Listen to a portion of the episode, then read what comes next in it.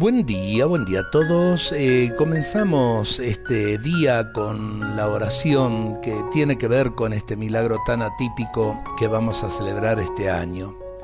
Peregrino del milagro, Dios dispuso que este año descansaras tus pies, pero Cristo quiere que camines con tu corazón, sabiendo que Él te protege en tu pequeñez. Caminarás sin descanso hasta encontrar al Señor en el prójimo que tienes al lado que clama por tu amor. Cristo del milagro, María Madre piadosa, queremos pedirles que nos protejan en esta senda de inseguridades que el alma aflige temerosa.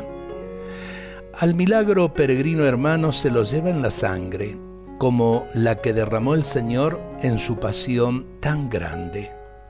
A Jesús resucitado, viviente lo llevamos, entre sueños y cardones, en largos días y frías noches, sembrando el mundo de perdones.